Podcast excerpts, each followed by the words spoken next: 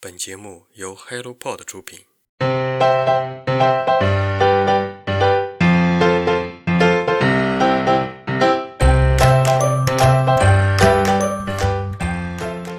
Hello，大家好，欢迎来到晨间书室。今天是想摸鱼的雪茄。节目上线的这个时候呢，正好是北方的小年，明天是南方的小年。俗话说，欢欢喜喜搞卫生，干干净净过大年。不知道听众朋友们有没有开始大扫除呢？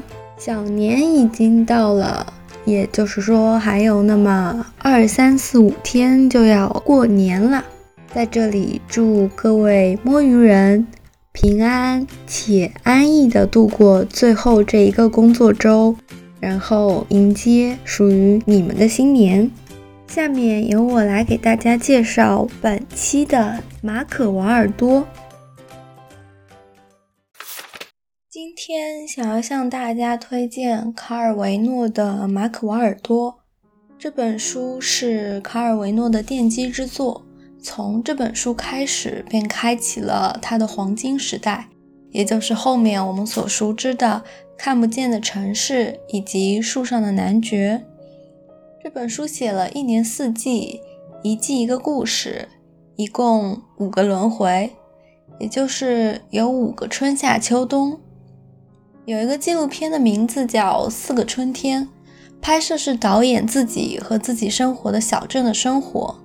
那么这本马可·瓦尔多的五个春天，也就像是一部纪录片一样，把马可·瓦尔多生活的细碎瞬间介绍给我们。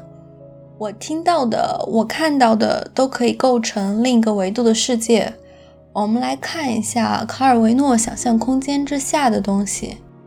这场旅途从长在马路边的蘑菇开始，就用“上帝给了我一双发现美的眼睛”中的眼睛。小公马可瓦尔多有着一双不是很适合城市生活的眼睛，没有一只马背上的牛虻，没有一只桌上的蛀虫洞。没有一块人行道上被碾扁的无花果皮是不会被他注意到的，不会被他作为思考对象的。通过它们，可以发现季节的变化、心里的欲望、自身存在的渺小。马可·瓦尔多是一个兢兢业业的小工，他按时打卡，按时回家，有时会夜晚失眠。你知道他失眠了之后会干嘛吗？带着枕头离开家去。到公园的长椅上，在那里能够遇到永不熄灭的路灯、上夜班的环卫工人、城市清洁卡车。世界的异象在不断瓦解他的神经系统。我会脑补马可·瓦尔多的形象，是不是就像《卓别林默片》里那个留着弯弯胡子的样子，在机器时代控诉着资本主义？马可·瓦尔多就仿佛存在真实的平行时空中。将各种虚拟的现实拉回到我们的视角。卡尔维诺的文字特别有趣，就比如下面这段：看着自己每呼吸一次都会从嘴巴里升起的团团雾气，他们什么都不再说了，那团团雾气就在替他们说话。妻子把这气吐得很长很长，就像是在叹息。孩子们把这气吐得相当专注，就像是在吹肥皂泡。马可·瓦尔多一惊一乍地把这气往上喘，就像是什么转瞬即逝的灵机一动。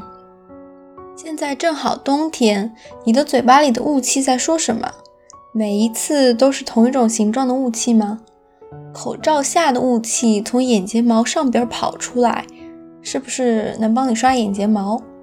不妨我们先顺着冬天的步伐来读这本书，从消失在雪里的城市。高速公路上的森林，下错的车站，到马可瓦尔多逛超市，再到圣诞老人的孩子。其实每一次看书，就是透过别人的眼睛看待世界，不一定是跟着作者，也不一定是跟着主角。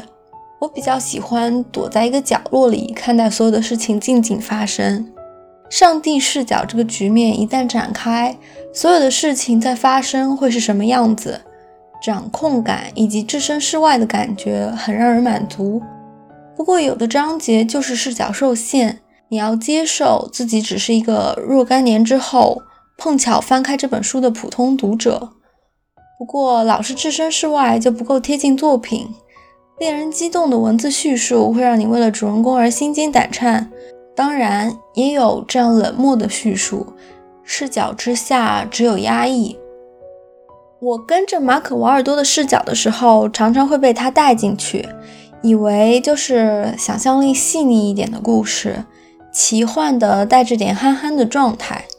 但是这个时候就会跳出一些文字来告诉你：你看，你被带进沟里去了。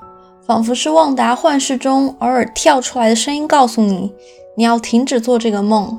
这个绯红女巫构建出来的社会，它会控制你的思想，构建这个虚构的小镇，在幻想与现实中不断跳脱。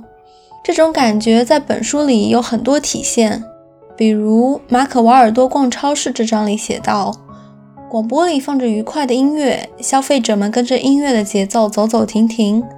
时候到了，就伸出胳膊拿起一个东西，再把它放进推车里，一切都跟着音乐来。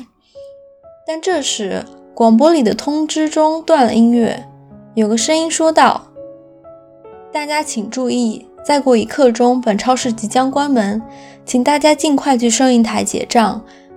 要把车里的东西处理掉的时候到了，现在再不处理，以后就没机会了。”被广播召去付账的顾客突然跟发了狂似的，就好像全世界就这么一家超市了，而这家超市从明天起就再也不开门似的。超市里乱作一团，大家不知道是要把剩下的东西拿走，还是就把东西留在那里。总之，货架周围那就是一个挤。像这种现代社会的种种真相，会深深地藏在这本书的各个叙述中，但这种叙述很轻。轻到甚至在你心上留不下太多的痕迹。你所知道的就是马可·瓦尔多是位城市小工，在充满水泥和沥青的城市中试图寻找大自然。他试图捕捉四季的变化以及都市的隐秘。春天花坛里冒出来的蘑菇，秋天城市上空的候鸟，这一切一切都使得他原本贫瘠的世界变得多姿多彩。这种放飞想象力的事情会让人着迷。我本来还想要再找一找关于作者卡尔维诺的生平的，但是却看到了他自己写的一段话。他写道：“我认为一个作者只有作品有价值，因此我不提供传记资料。我会告诉你你想知道的东西，但从来不会告诉你真实。”卡尔维诺是个写故事的高手，他的小说中充满了放飞想象力的事情。既像现实中的童话，又像童话中的现实。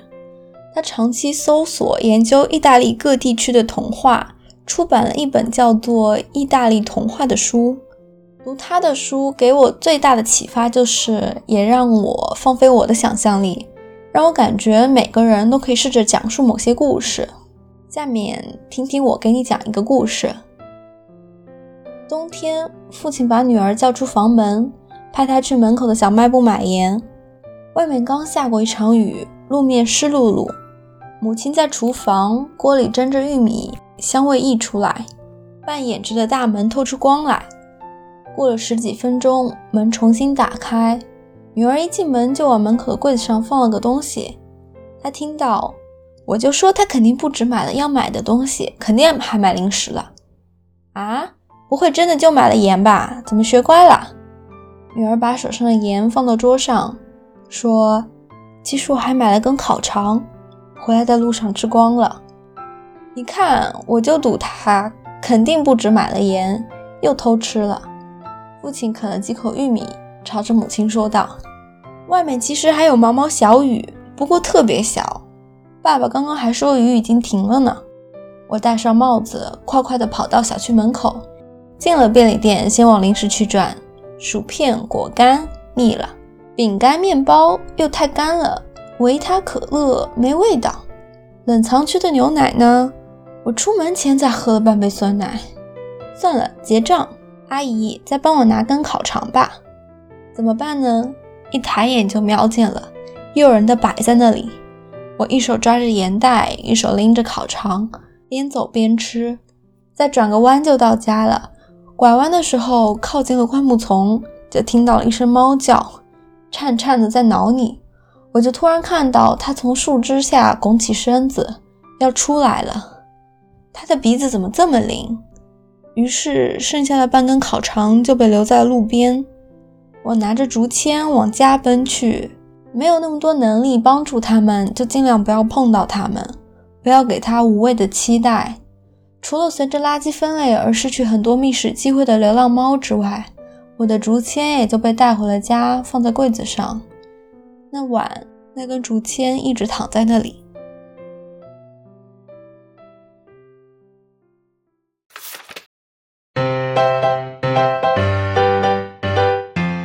读就到这里。关于今天的内容，如果你有任何的想法，都可以在评论区和我们留言。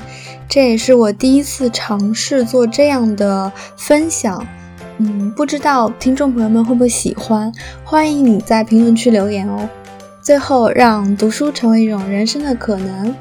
今天的晨间书适就到这里，祝听众朋友们新春快乐！我们下期再见，拜拜。